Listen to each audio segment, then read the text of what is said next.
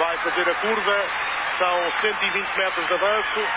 Rosa Mota já vem agradecer, traz 120 metros de avanço sobre Liza Martin, já vem a rir, já vem a rir. A primeira imagem de sucesso em português que recordo é de Rosa Mota, a correr, na pista do Estado Olímpico de Seul, sob o aplauso de dezenas de milhares de sul-coreanos.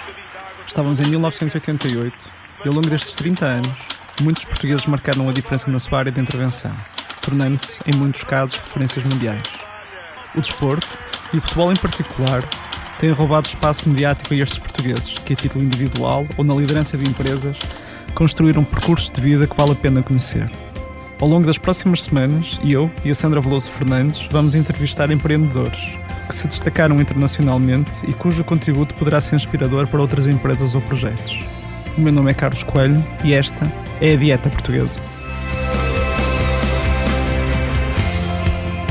A McWide está instalada em Barcelos desde 2009 e desenvolve a sua atividade de engenharia na indústria metalomecânica, alicerçada em cinco unidades de negócio: assistência técnica, minas e cimentos, sistemas modulares, Oil e Gás, Indústria e Energia. Depois de nove anos de atividade, a McWide multiplicou por quatro, nos últimos cinco anos, o volume de negócios e, depois de consolidar o crescimento, segue-se a consolidação da internacionalização, onde a McWide marca presença em mais de 30 países.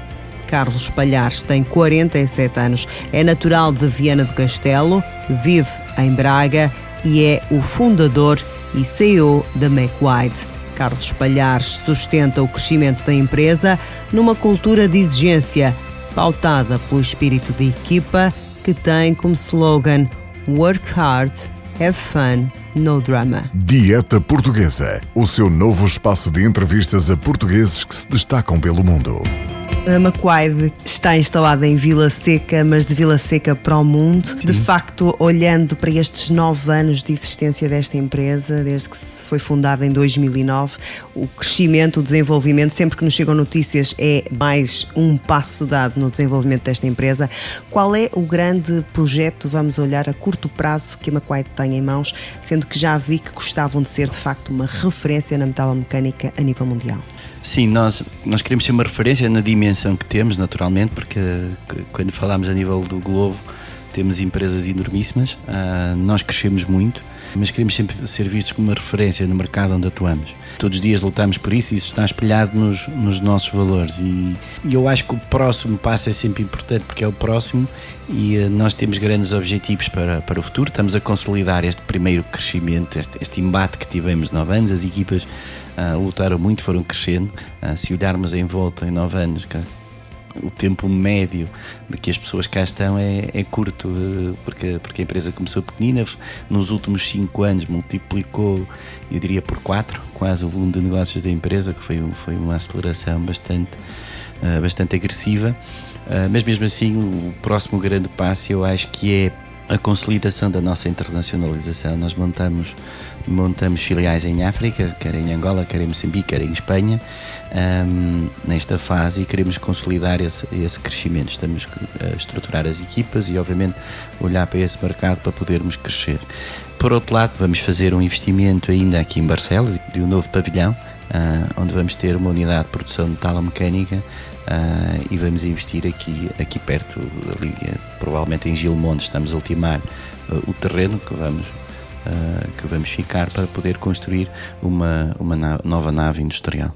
Estamos a falar neste período de 9 anos, a empresa cresceu imenso. Nos últimos 5, conforme referi, houve uma aceleração bastante grande. A curiosidade é, é perceber como é que uma empresa consegue nascer, crescer e internacionalizar num setor de atividade tão maduro. Esse foi o nosso desafio. Eu montei esta empresa em 2009, imediatamente a seguir à crise Lehman Brothers, onde o setor da construção em Portugal estava a sofrer imenso e a construção metalomecânica também.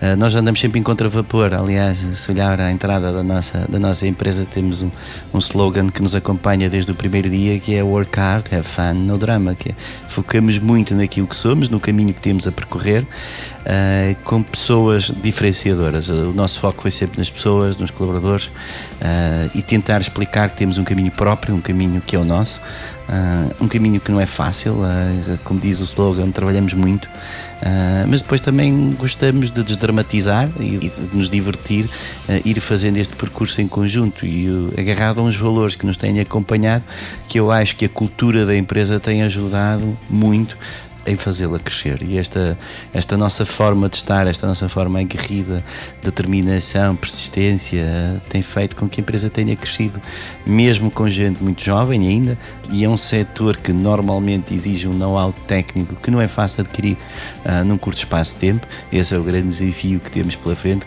Como é que vamos pôr estes jovens a aprender esta atividade, que não é propriamente uma atividade sexy que capta uhum. esta juventude, mas mesmo assim temos conseguido fazê-lo muito bem e eu acho que a resposta é mesmo os valores e as pessoas que nos acompanham a criar uma cultura que tem conseguido até hoje fazer o percurso que, que temos.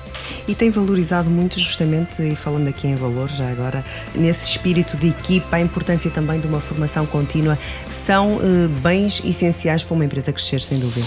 Eu creio que sim, eu acho que a, que a formação cada vez mais, e, e hoje nos dias de hoje, e a sociedade como tem mudado, os níveis de informação a que estamos sujeitos e, e a constante mudança, obriga-nos a fazer um upgrade permanente do nosso conhecimento e obriga-nos a ir a sentar em salas de aula cada vez mais e vai ser para a vida.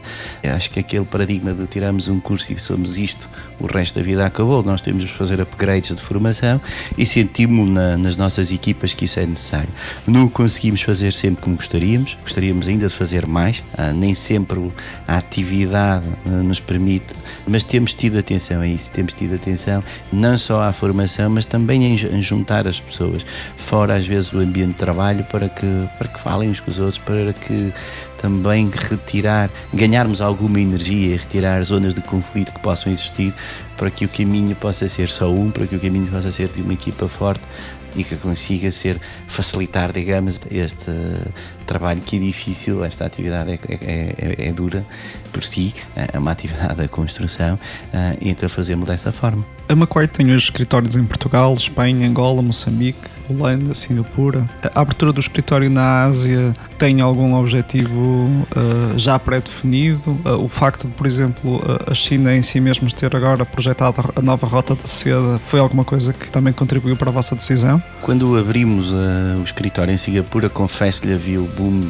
da Ásia, havia, já existe há alguns anos, os países em desenvolvimento e não só a China, se estivermos a olhar para outros países como a própria, própria Singapura, onde temos escritório, que é, que é um hub do Oil and Gas, onde nós também temos atividade, e países limítrofes como a Malásia.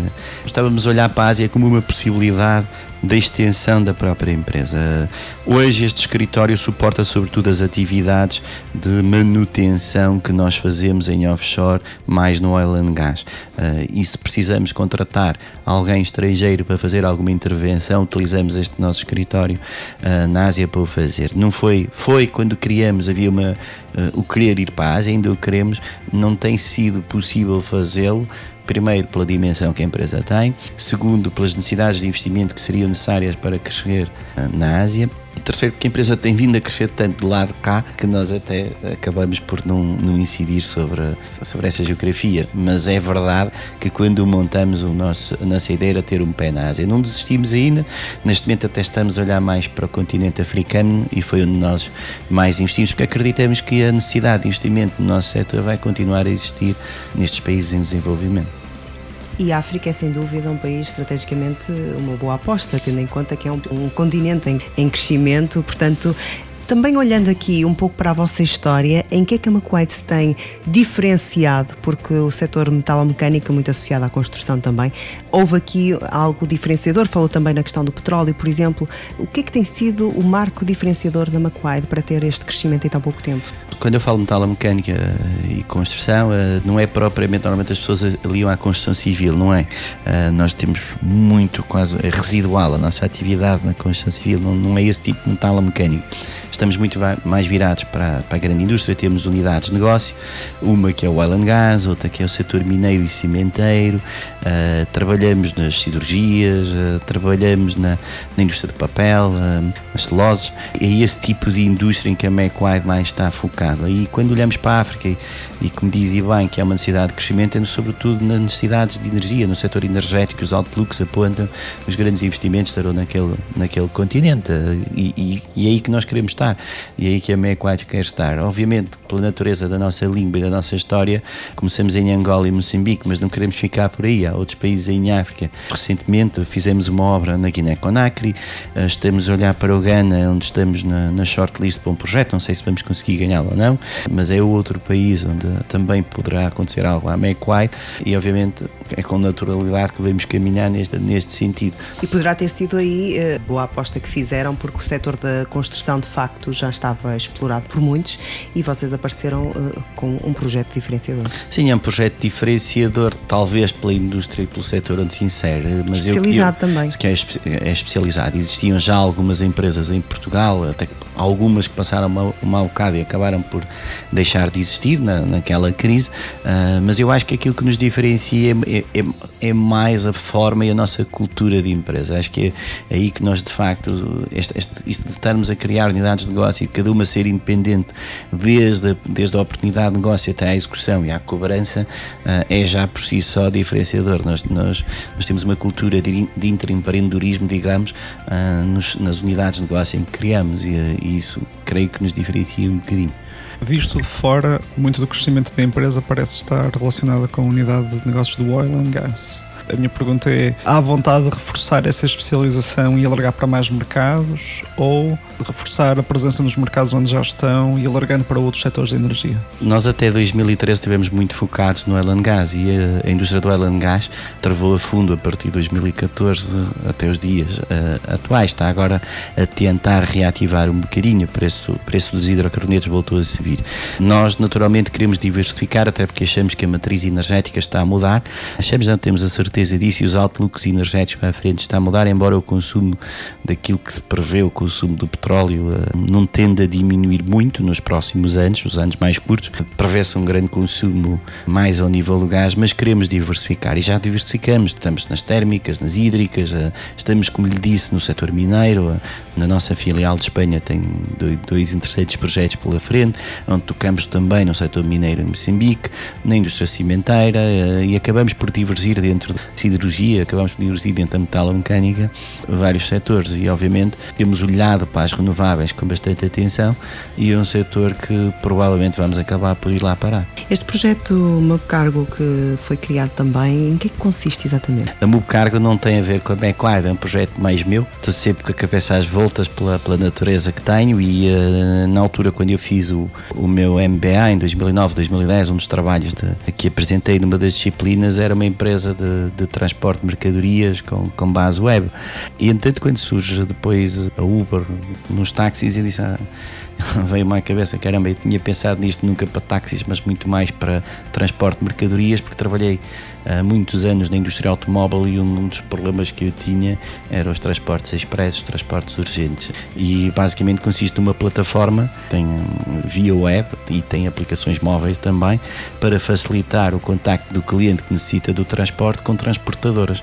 E é uma plataforma em que metemos os transportes nessa plataforma e depois os fornecedores dão um preço uh, e há um rating do transportador. E é uma startup está em Braga, na Startup Braga, e, e já é gerida de forma autónoma e já recebeu meio milhão de euros de investimento que já captou de, de Venture Capital e estamos agora a preparar a segunda ronda de investimento e está a correr bem. Na preparação desta entrevista era recorrente encontrar eh, Carlos Palhares como um exemplo de empreendedorismo. Na sua opinião, quais são os fatores críticos de sucesso para um empreendedor? Eu acho que o grande fator crítico de sucesso, aqui essa história do sucesso, eu acho que há, há bons empreendedores que tiveram sucesso também eh, e que aprenderam imenso. Ah, nós aqui na, na nossa cultura latina é que não, eh, nós matamos quem tiver sucesso, nós passamos rapidamente de 80 para 8. Numa, numa cultura anglo-saxónica dá-se valor a quem falhou também e que tentou. Mas eu acho que o grande fator é mesmo o trabalho, é a determinação, a atitude que temos para as coisas. Eu acho que mesmo um negócio maduro, duas pessoas diferentes a gerir o mesmo tipo de indústria, um pode diferenciar-se pela forma como se entrega, pela forma como, como executa o seu negócio. Eu acho que não há, não há falta de boas ideias, há, há muito boas ideias, há falta de bons executantes e cada vez mais vemos isso nas empresas, mesmo os colaboradores que nós temos nas empresas, aquele colaborador que se diferencia, seja, seja na nossa indústria, seja até na vossa, o que se diferencia pela atitude e pela forma como faz o seu trabalho, é esse o grande fator diferenciador, seja no empreendedor, é porque um empreendedor não tem que ser empresário, um empreendedor pode ser empreendedor dentro de, das portas de uma empresa e nós temos vários e é isso que nos tem levado ao nosso crescimento. Aliás, há aqui um livro na sua estante que diz A sorte não acontece por acaso. Sim. É justamente esse o arriscar que muitas vezes traça o caminho de uma empresa. Claro que sim, acho que há sempre uma dose de loucura num, num, num empreendedor, para já porque é difícil. Então, num contexto que nós vivemos em Portugal, ainda mais difícil é. Eu quero dizer que um, um, empreendedor tem que ter um bocadinho de louco para arriscar, porque isto de, de, ser empreendedor, como alguém dizia, acaba sempre em dor. Nós acabamos sempre a sofrer um bocadinho. Mas, mas é, é, é esta entrega que vos falava, para mim, um, é um grande fator que pode diferenciar o sucesso ou não de um projeto. Mas não quer dizer que não, não existam projetos que correram mal que não tenha existido entrega e correram mal. Aliás, até essa é, é uma questão que para nós até era importante é tentar perceber nestes nove anos de atividade há muita luz nos sucessos, mas também houve com certeza reveses. Claro que há, sim. há algum momento negativo do qual tenham conseguido construir uma oportunidade? neste caminho nós fomos tendo fomos tendo vários insucessos também fomos tendo obras que nos correram mal projetos que nós pensávamos que iam correr bem. Tivemos, recordo, tivemos, tentamos fazer uma incursão na Argélia, correndo mal, não sabemos compreender o mercado, não o fizemos, calhar, da melhor forma.